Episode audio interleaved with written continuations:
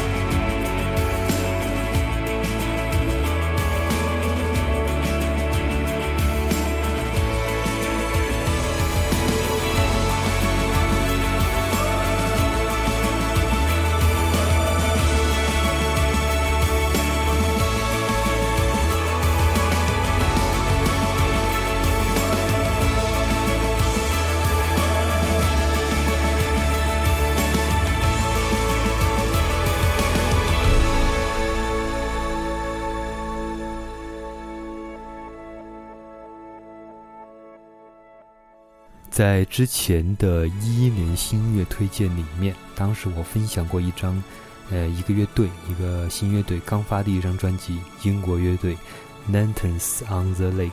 那时候那个乐队表现出一些类似于 Seagrass 和 Amberleaf 的方向，比较偏柔和，比较偏氛围、偏 Dream Pop 的一点东西。那么他们在一三年，这个乐队在一三年的第二张专辑，前面大部分是表现平平，但是最后两首歌。一步到位的超越了他们在一年的表现。两首歌，《You Soon Learn》，还有一首是《Another Tale from Another English Town》。